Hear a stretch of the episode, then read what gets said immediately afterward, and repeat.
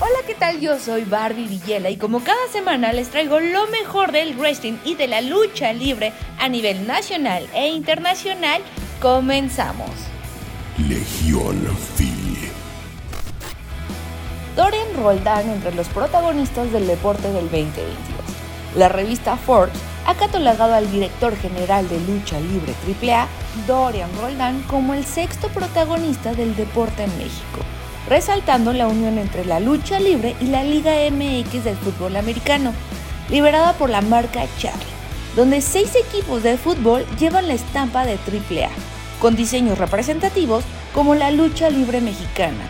Y con esto se da a conocer la genial idea de Dorian de llevar la lucha libre a los estados de fútbol y tener el mejor crossover entre los deportes más seguidos en México. Y bueno, Dorian está poniendo el nombre de México en alto con nuestra bendita lucha libre a nivel mundial, con alianzas, estrategias y posicionamiento de la marca. Exitosa presentación de mexicanos en GCW. Este fin de semana GCW se pintó nuevamente de verde, blanco y rojo, con la presentación de Dr. Wagner Jr. y Psycho Clown sobre el ring de esta empresa que últimamente ha confiado de gran variedad de mexicanos. En un duelo muy sangriento, Psycho Clown venció al gringo loco tras castigarlo sobre una tabla y poder lograr el control de tres, mientras Dr. Wagner Jr. se enfrentó ante Joe Janela en una lucha estelar del evento y también fue una lucha muy sangrienta, donde Janela fue el más perjudicado. Y como consecuencia, Wagner pudo llevarse la victoria, no sin antes olvidar que al final del evento Psycho salió a confrontar a Wagner. Se espera que en un futuro se dé un posible duelo de máscaras contra Cabellera. Un evento más de GCW que termina con grandes expectativas para su futuro como empresa indie en los Estados Unidos. Lucha de explosivos en México. Esta nota ha hecho mucho revuelo, pues el pasado domingo la empresa Vanguardia Lucha Libre celebró su evento titulado La Coalición siendo este su primer magno evento del año, donde hubo participación de sus jóvenes talentos, campeones actuales, los Vipers liderados por Cibernético y luchadores independientes como Brazo de Oro Jr., La Máscara, Tromba, Perseo y más. Pero aquí el asunto es que se realizó la segunda lucha de explosivos en el territorio mexicano. Sí, la lucha libre también se ha hecho acompañar por explosivos dentro, fuera y alrededor del cuadrilátero. En la lucha semifinal de parejas se enfrentaron Cíclope, considerado uno de los actuales referentes extremos, y quien se hizo acompañar por la actual promesa extrema en vanguardia, el joven Lobo Blanco Jr., en contra de Elmar, antes conocido como Drasnik Boy, quien recordaremos que tenía casi 10 años sin luchar en el estilo extremo Deathmatch. Y Damián 666, una leyenda al estilo extremo. Bueno, en esta confrontación se vio de todo, desde explosivos en las cuerdas, mesas con explosivos y hasta una chamarra con explosivos. Una batalla que dejó a más de uno con la boca abierta, por la forma en que se fue suscitando cada momento. Y aunque al final terminó en un empate, pues el referee lo decretó así tras hacer el conteo mutuo entre Damián 66 y Cíclope, quienes solo alcanzaron a poner su mano encima del otro y así culminar la segunda lucha de explosivos en México. Y te preguntarás, ¿cuál fue la primera? Pues también fue en vanguardia hace dos años en el aniversario número 10 de los macizos. Esa lucha fue una mano a mano entre Cíclope y Medio Extremo, una lucha loca entre los dos máximos exponentes del estilo extremo en nuestro país. En fin, Vanguardia ha levantado la mano entre las empresas independientes. Seguro seguiremos escuchando de ellos en los próximos meses.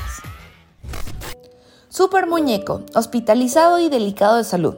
El ícono luchador Super Muñeco ha sido tendencia en los últimos días por el estado de salud, ya que rumores indican que uno de sus pulmones ha colapsado aunque otros dicen que ha sido por la presión que ha acumulado en los últimos viajes que ha realizado en los últimos días a Estados Unidos. Recordemos que Super Muñeco padece de diabetes y sumamos las lesiones y la edad, podría complicarse aún más lo que está pasando con él.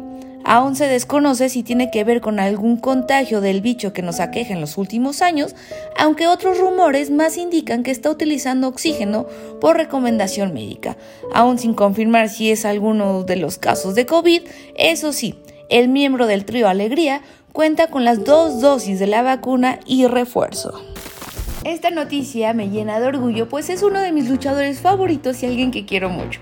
El mexicano Raúl Mendoza fue parte de una lucha espectacular en una de las mejores luchas de la noche el martes en NXT.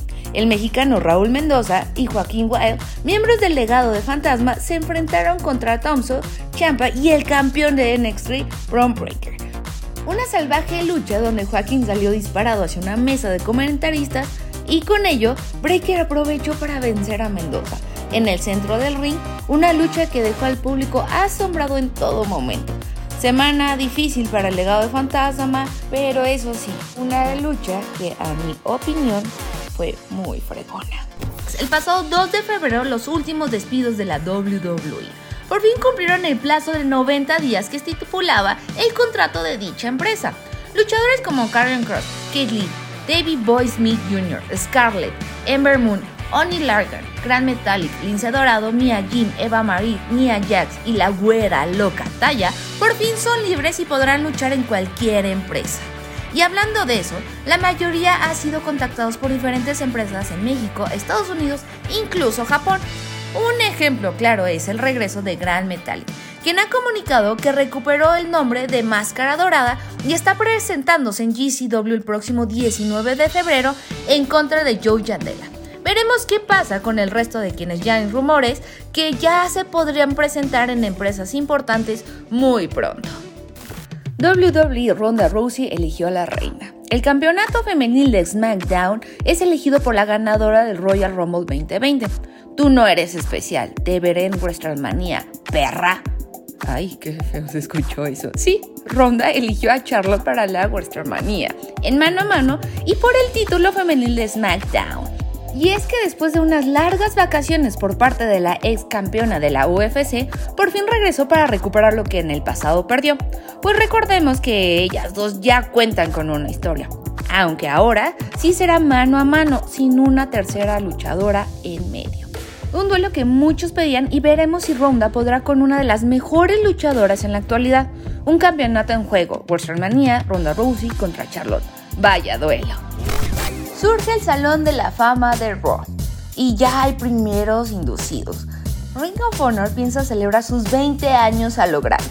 La empresa estadounidense instaurará su propio Salón de la Fama y ya tiene sus primeros inducidos los actuales campeones de pareja de GCW, los Briscoe, pareja que ha hecho historia desde que dio inicio Ring of Honor en el 2002. Ellos han sido 12 veces campeones mundiales de pareja en la empresa, un récord que nadie ha podido superar. También, Jay ha ganado dos veces el campeonato mundial de Raw y en pareja. Consiguieron los campeonatos de EWGP en el 2016 el festejo de este Salón de la Fama de Raw será el 5 de marzo, mientras que el lunes 14 y 21 de febrero darán a conocer los siguientes luchadores que serán inducidos. Vaya manera de festejar su aniversario número 20 de Ring of Honor. Bad Bunny retado en NXT. Ya sé, otra vez el conejo malo, pero yo solo doy las noticias. Pasó en el Royal Rumble y Bad Bunny sigue presente en el universo WWE, ahora en la marca NXT. Pues el campeón de NXT de Norteamérica, Carmelo, buscó defender su título ante Bad Bunny. Sí, ha retado al cantante para volver a pisar el ring y tener un mano a mano por dicho campeonato, justo en el evento de Stand and Deliver. Y con esto ya veremos al conejo malo si acepta o no el reto o simplemente su participación en WWE fue única para el Royal Rumble. Estoy segura que volveremos a ver al conejo malo en el universo de WWE, pues la relación de estos es muy buena, interesante para algunos y genera un gran impacto entre los aficionados de Latinoamérica y la lucha libre y amantes de la música del cantante. Lo que parecía ser un debut, al final todo cambió. Desde las oficinas de AAW, Tony Khan se enteró que algo estaba pasando en torno a Kendrick, a lo que el jefe publicó un tuit acerca de lo sucedido en el pasado del luchador, en donde terminó refiriéndose a que no hay cupo en AAW para una persona que pensara como Kendrick, después de que se hicieran virales varios comentarios negacionistas del holocausto y antisemitas por parte del luchador. Y como resultado a esto, fue cancelado aquel debut y lucha en AAW Dynamite, a pesar que parecía muy prometedora esa lucha contra John Moxley. No obstante, Kendrick también se mostró activo en redes sociales con un tweet pidiendo disculpas por lo sucedido, mencionando que ya había cruzado la línea. Cabe destacar que Khan espera tener una reunión con Kendrick para aclarar la situación de su pasado. Después de esto, Moxley tuvo una lucha mano a mano con Wheeler Utah, a quien venció sin complicaciones. Pero al final, Brian Danielson salió confrontándolo y le ofreció hacer equipo e ir por los campeonatos de AAW. También en el evento, el mayor de los Hardy, Matt, no perdió tiempo para desafiar a Sammy Guevara por el campeonato de TNT, poniéndole enfrente a uno de sus pupilos, Kai Y en el mismo segmento le preguntó a Andrade, el ídolo, sobre qué ha pasado con incorporar a Darby Allin al equipo, a lo que el mexicano contestó que los negocios quizás se necesiten algo más, money money. Y por último, en AAW, después de tanto esperar esta lucha y ver por primera vez a estos dos en un mano a mano, sucedió la sorpresa. Sí, CM Punk perdió el invicto entre Jeff en Chicago. Sí, en casa de CM Punk, en una lucha que duró 40 minutos. Una noche realmente redonda para AAW, con buenos segmentos, continuación de rivalidades y vaya sorpresa para su lucha estelar. Definitivamente, MGF llevó la noche en AEW Dynamic. Lita quiere ser cinco veces campeona de WWE. Tras nuevamente regresar a WWE, a otro Royal Rumble, la miembro del Salón de la Fama de WWE, Lita, apareció el lunes pasado justo cuando Becky Lynch se encontraba en el ring. Y bueno, la leyenda femenil de WWE solo llegó para retar a la actual campeona a una lucha titular. Y aunque al principio Lynch no quería aceptar, Lita terminó por convencerla.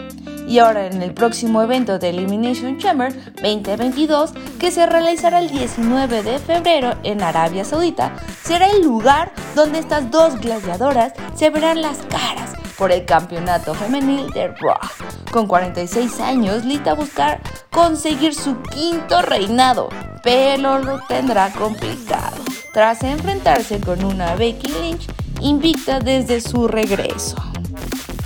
Roman Reigns es la siguiente víctima de Goldberg. Sí amigos, otra vez así de la nada, la leyenda de la WWE busca el campeonato universal de WWE. Y es que nuevamente hizo su regreso Goldberg, solo para encarar a Roman Reigns y no retarlo, sino que para avisarle que en el Elimination Chamber, en Arabia Saudita, se las caras en un duelo por el Campeonato Universal de WWE. Ahora sabremos si se repite la historia de hace unos años, cuando Goldberg conquistó dicho campeonato, pero con un reinado muy corto.